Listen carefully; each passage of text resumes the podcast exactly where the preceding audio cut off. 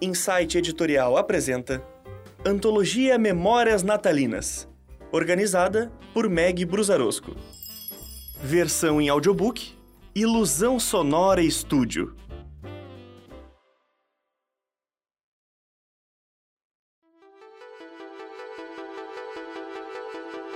O Poder do Natal por E. E. Soviersovski Produção e narração Pedro Branco, com a voz de Letícia Pimentel.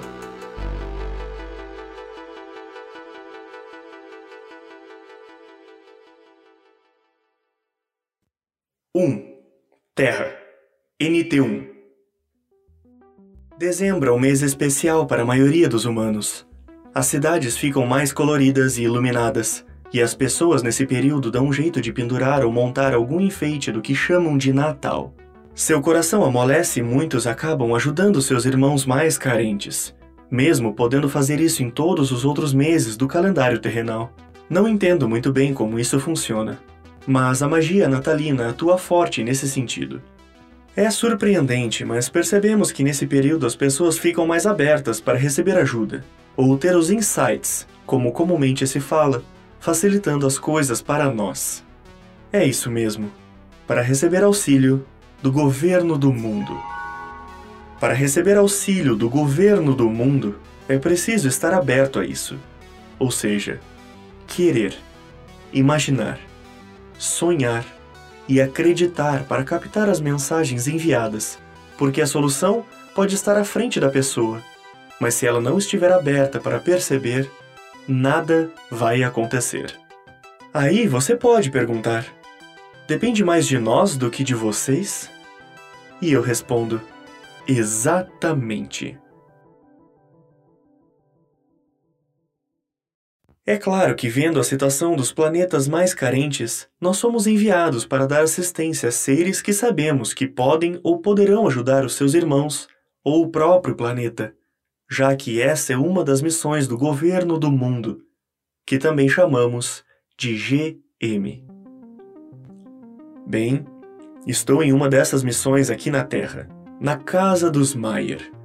Vim com o representante do GM, R1, e estou trabalhando diretamente com ele, que na sua forma impalpável, não vista pelos humanos, exceto pelo bebê da casa, me deixou no topo da árvore de Natal que eles puseram na grande sala, acima da estrela piscante mais alta.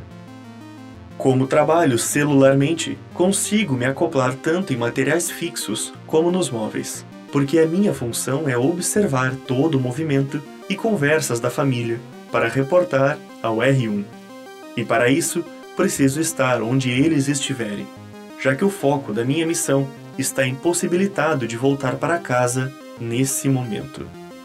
Para resumir, sou o Nanotransmissor 1, ou NT1, e a minha missão se chama Cristiano. Eu já tô pronta para ir pro hospital. Comentou a senhora Maier para o marido, com um filho caçula no colo, enquanto o do meio estava na casa da avó. Ah, ainda não estão no horário da, das visitas da UTI. Mesmo assim, a gente não pode sair já? Como o Sr. Maier apenas negou com a cabeça, ela continuou. Ainda não consigo acreditar que um tombo de skate deixou o nosso filho em coma.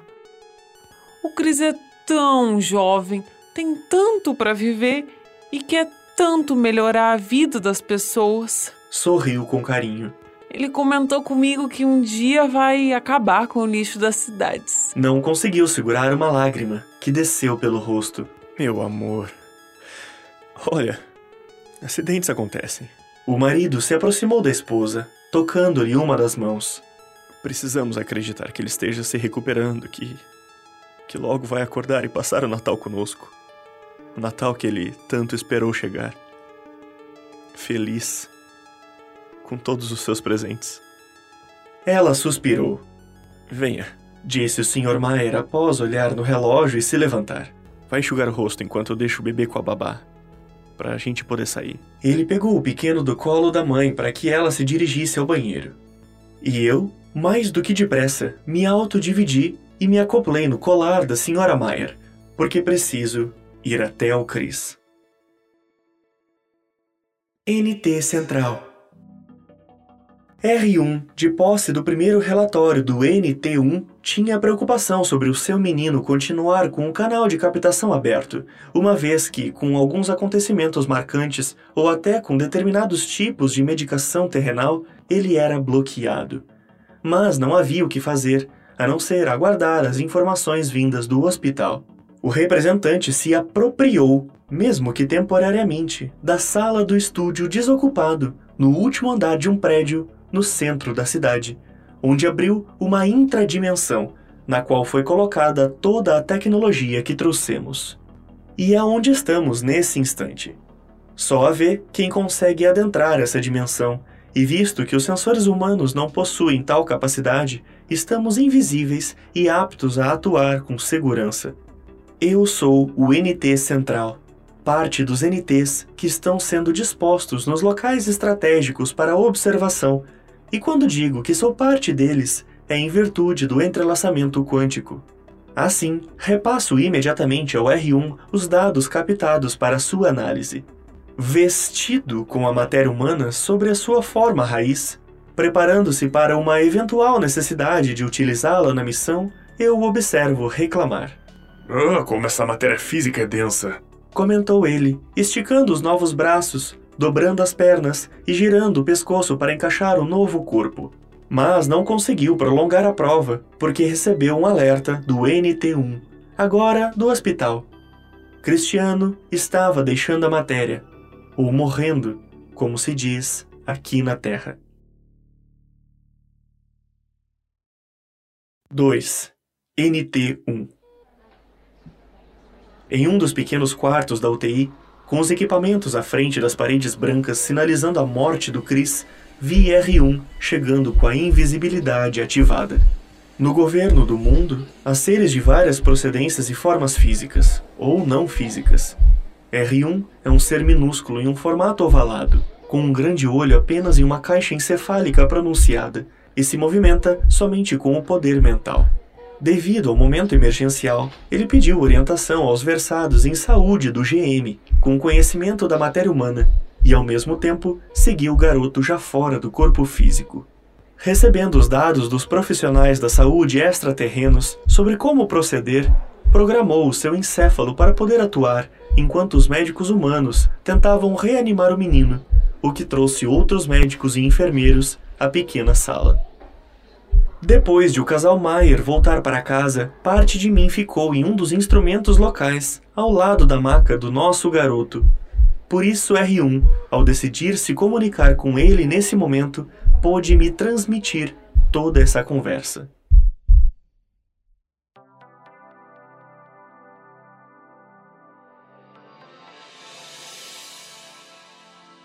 Chris, ele o chamou em uma conversação silenciosa para os presentes, e o cerne do menino o encarou. Você não precisa ir já. Tem muito o que fazer por aqui. Cristiano franziu a testa imaterial e olhou para o seu corpo inerte sob choques. Um apito, palavras de comando e tensão, em um grande movimento no pequeno quarto. Daí olhou para o outro lado um caminho lindo e claro.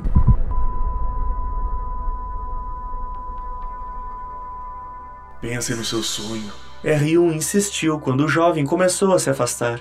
No que sempre desejou fazer. Você pode concretizar isso aqui. Ainda dá tempo. O seu sonho. Você pode fazer a diferença. O garoto parou, voltou a olhar para si deitado e inerte enquanto o apito gritava e o seu peito pulava com os choques do desfibrilador. Virou a cabeça etérea para o caminho límpido e se voltou para as manobras de reanimação com as compressões cardiotorácicas. Ah, mãe, eu não quero que você chore por mim. Nem você, pai. Também não vou ver os pequenos crescerem. Pelo menos não de perto. Ainda por cima é dezembro, pertinho do Natal. Isso vai estragar a festa de toda a família pro resto da vida. Ele fechou os olhos e abaixou a cabeça por alguns instantes. E um dia ainda vou poder ajudar as pessoas. Eu posso fazer. Sei que posso.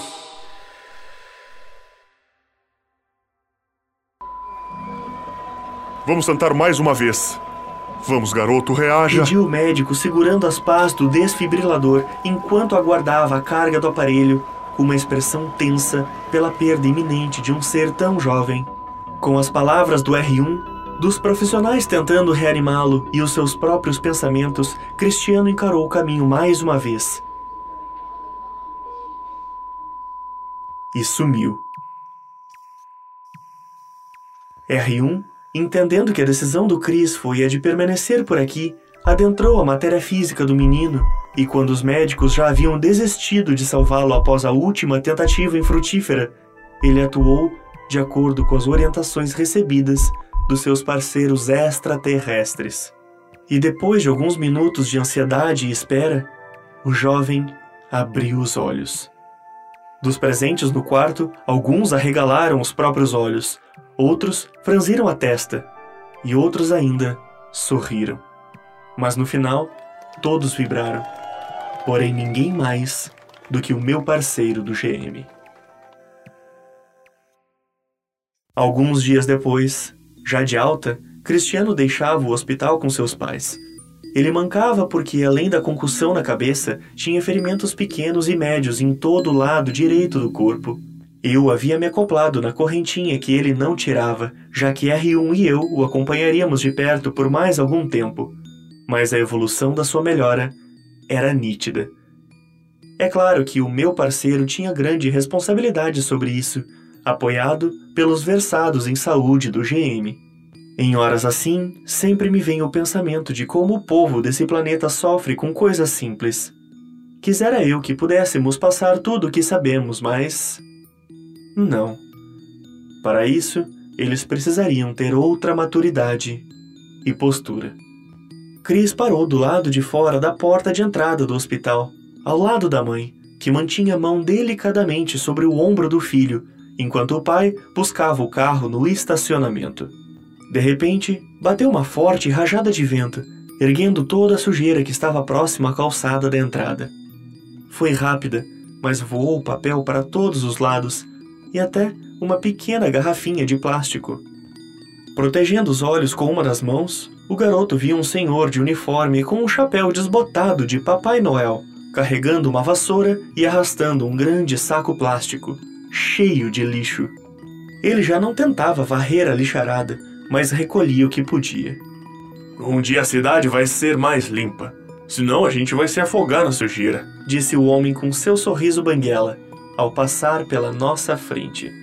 Mesmo com outro sorriso em resposta, senti a contração dos músculos do menino, que não tirou os olhos do catador até o Sr. Maier parar à nossa frente. Ao abrir a porta de trás do carro, virou-se novamente para o homem, mas ele havia sumido. Cristiano entrou no veículo com um vinco na testa. Acomodou-se e pôs o cinto de segurança, procurando o senhorzinho que simplesmente desaparecera. R1 ficou mais tranquilo quando constatou que o garoto o ouvia. Após obter respostas ou verificar atitudes referentes às suas comunicações telepáticas. Ele esteve no hospital quase todos os dias, no modo invisível, mas não perderia a oportunidade de mexer com a cabeça do jovem, já que, através da visão, algumas imagens o acompanhariam por um longo tempo. Quem sabe, para sempre. Por isso, optou por se vestir de Papai Noel catador. 3. Sede do Governo do Mundo, NT Central. Quando se recebe uma missão do GM, ela deve ser acompanhada enquanto está em andamento. Não importa se os representantes permanecem no planeta em questão ou se retornam, mesmo que os seus calendários difiram consideravelmente, como agora, tendo passado 30 anos terrenais e apenas algum tempo para nós. Os níveis de lixo na Terra encontram-se em tendência de queda devido ao uso da tecnologia que repassamos ao humano cristiano, e isso está dando uma sobrevida ao planeta. R1 discursou, através dos meus serviços, a todo o conselho do GM, que se encontrava disperso em seus planetas de origem. Ainda há muito por fazer, mas o garoto, para eles um adulto, Continue empenhado nas pesquisas, conseguindo captar as orientações que repassamos. Todos os participantes assentiram nas suas mais diversificadas formas de comunicação. Por coincidência, é a época do Natal na Terra. Estou com Cristiano desde a missão, através do NT1, e mesmo o menino tendo desenvolvido esse trabalho tão importante para sua raça, um dos pontos que mais pesou no momento em que decidiu voltar para o corpo físico foi como a sua família sofreria com a sua partida, e principalmente como seriam os futuros natais. Acreditem, isso pesou muito na decisão. Tudo bem que ele era só um garoto, mas mesmo assim é algo a ser analisado. Hoje, o Chris, que já formou a sua própria família, está junto dos seus ao redor da mesa farta, comemorando com eles, com os irmãos e suas respectivas famílias, e também com os pais. Essa festividade que, de alguma forma, ainda simboliza união entre os seres do planeta. Eu me pergunto como seria se os humanos soubessem o quanto são monitorados, ou em quantos natais o GM já interferiu, porque independente da cor, raça, religião ou o que quer que se considere, a data ainda mexe com a maioria deles. Então, talvez valha uma pesquisa sobre qual o poder do Natal para esses seres tão carentes.